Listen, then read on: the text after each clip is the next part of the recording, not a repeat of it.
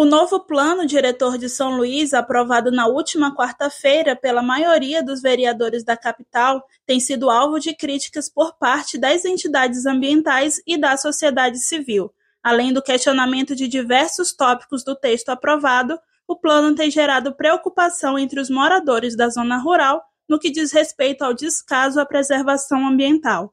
O geógrafo e professor universitário Luiz Eduardo Neves fala sobre as consequências da proposta aprovada para o meio ambiente. O plano sequer delimitou as zonas especiais de interesse social. Fora isso, há problemas ambientais graves, né, como a questão das áreas de recarga de aquífero, que terão seus territórios diminuídos. São áreas que servem é, para receber água da chuva, para que essa água infiltre e abasteça os lençóis freáticos. Uma outra questão que a gente é, avalia ser preocupante é que ela legaliza áreas que estão ilegais, né?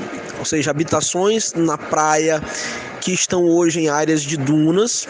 Então, todas as habitações que estão em áreas de dunas serão legalizadas, inclusive isso é objeto de muitos processos na Justiça Federal. Até o momento da aprovação, o plano diretor de São Luís era de 2006, o que configurou uma defasagem, tendo em vista que o plano deveria passar por manutenções a cada 10 anos.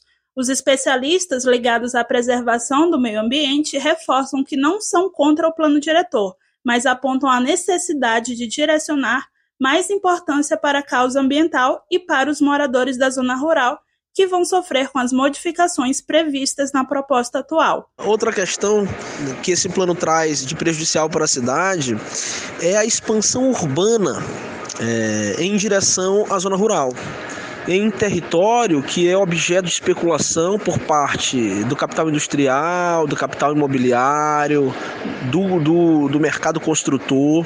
E hoje se quer construir um grande porto, um terminal de uso privado, né? o chamado Porto São Luís.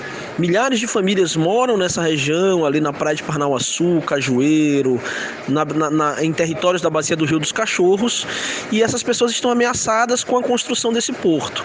Segundo as entidades envolvidas na causa ambiental, ainda há esperança de que a Prefeitura de São Luís analise a proposta do plano diretor e leve em consideração as críticas levantadas, fazendo as devidas adequações. Vitória Tinoco, Jornalismo Universidade FM.